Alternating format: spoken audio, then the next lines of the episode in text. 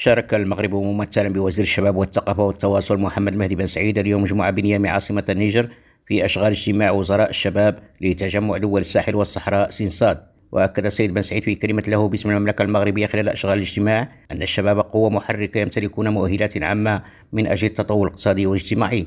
وأوضح السيد بن سعيد أن هذه القوة تمكن الدول من نمو شامل ومستدام لا سيما إذا كانت هذه القوة الشبابية متوفرة على تعليم جيد ومنخرطة في المبادرات المدنية. وشدد على أن المملكة بقيادة جلالة الملك وتنفيذا لتعليماته السامية أطلقت عددا من المبادرات التي تهم الشباب وهي مبادرات ومشاريع هامة وهادفة ومبتكرة ترم تعزيز اندماج هذه الفئة في المجتمع وجعلها حقا قوة اقتراحية في التدبير العمومي ومواكبتها في مجال المقاولات. وأبرز المسؤول الحكومي أن المملكة تشتغل على مقاربة جديدة فيما يخص الشباب.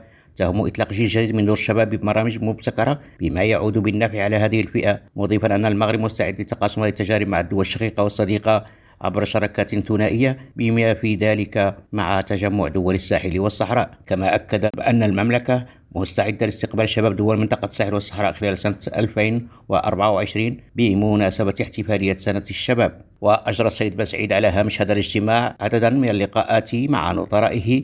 وزراء شباب دول تجمع الساحل والصحراء شكلت فرصة للتأكيد على متانة العلاقات الثنائية التي تجمع المملكة بهذه الدول.